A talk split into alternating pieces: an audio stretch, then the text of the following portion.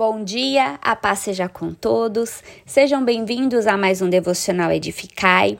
Aqui é a pastora Natália Toneser. Vamos continuar os nossos estudos de Atos e vamos estudar nessa manhã Atos 20, do 13 ao 35, que fala quando Paulo esteve em Mileto e ele fez um discurso aos presbíteros da igreja de Éfeso. Nessa passagem, Paulo embarca em Assos e vai para Mileto.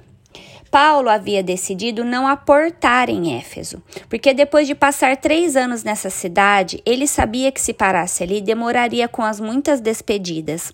Assim, decidiu continuar navegando, porque precisava chegar em Jerusalém próximo à festa de Pentecostes.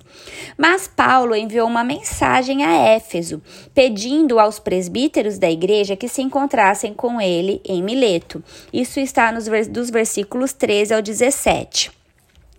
Esse discurso de Paulo aos presbíteros efésios foi uma despedida com lágrimas, como está lá nos versículos 36 e 38, onde ele falou de suas perspectivas futuras, versículos 22 a 27, advertiu sobre heresias que viriam, versículos 28 a 31, e encorajou uma atitude correta em relação aos bens materiais, versículos 32 e 35.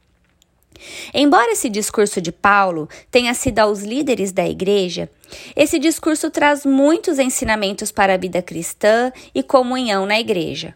Algo que me chama muita atenção nesse discurso é a certeza com que Paulo fala sobre os sofrimentos que viriam sobre a sua vida. Vamos ler dos versículos 22 a 24. Paulo fala assim: E agora, impelido pelo Espírito, vou para Jerusalém não sabendo o que ali vai me acontecer, exceto que o Espírito Santo, de cidade em cidade, me assegura que prisões e sofrimentos estão à minha espera. Porém, em nada disso considero a vida preciosa para mim mesmo, desde que eu complete a minha carreira e o ministério que recebi do Senhor Jesus, para testemunhar o Evangelho da graça de Deus. Irmãos, é tremendo quando Paulo fala sobre lutas e provações, como a vida dele mesma não é preciosa para ele mesmo, pois o que ele tem de mais precioso na vida dele é testemunhar o evangelho da graça de Deus. Paulo, ele fala isso, pois ele tinha certeza da sua vocação e chamado. E quando o Senhor apareceu a Paulo no caminho de Damasco, esse Senhor também o chamou, o separou, o capacitou e o revestiu de poder para exercer seu ministério. Paulo não entrou no ministério visando lucro ou visando segurança, emprego. Ou seja, Paulo não estava no ministério pelas motivações erradas.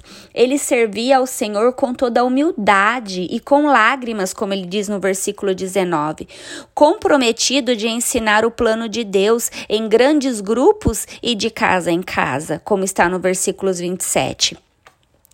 O Espírito Santo é quem testifica na vida de Paulo seu chamado, dando a ele a direção, a força em tempos difíceis. Dessa forma, mesmo em situações adversas, Paulo continuava o trabalho do seu ministério.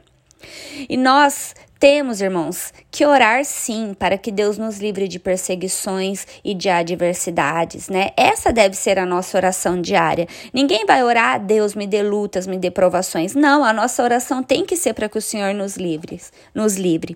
Mas algumas vezes Deus não irá nos poupar de problemas e perseguições, pois são nessas situações que somos treinados para prosseguir, que aprendemos a depender de Deus e não de nós mesmos, que aprendemos a confiar na soberania do Senhor e temos a oportunidade de ter amigos mais que irmãos para nos ajudar, e temos a grande honra de glorificar a Deus pela nossa vitória. Tenha certeza do seu chamado e vocação. Quando você se arrepende e declara sua fé em Jesus, você se torna filho de Deus. E todos os filhos de Deus foram chamados para serem testemunhas de Cristo nesse mundo, e ele enviou o Espírito Santo para capacitar seus filhos. Meus queridos, o Espírito Santo que estava sobre Paulo e sobre os cristãos de Atos é o mesmo que está em nós. Ele continua habitando em nós. Portanto, nós também somos capacitados assim como Paulo, pelo Espírito Santo para prosseguir em meio às lutas e perseguições.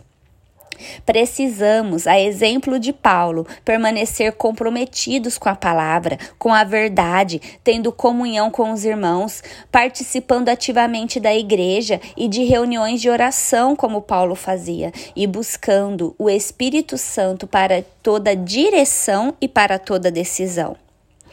Paulo ensina a cuidarmos de nós mesmos antes de cuidarmos de um ministério no versículo 28. A sua vida com Deus é a base de sustentação do seu ministério. A palavra, primeiramente, precisa ser pregada no seu coração.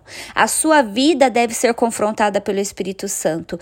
Antes de cuidar dos outros, você precisa ser cuidado por Deus.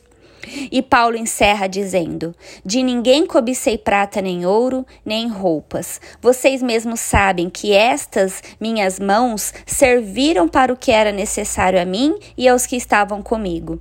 Em tudo tenho mostrado a vocês que, trabalhando assim, é preciso socorrer os necessitados e lembrar das palavras do próprio Senhor Jesus. Mas bem-aventurado é dar do que receber. Atos 20, do 33 ao 35.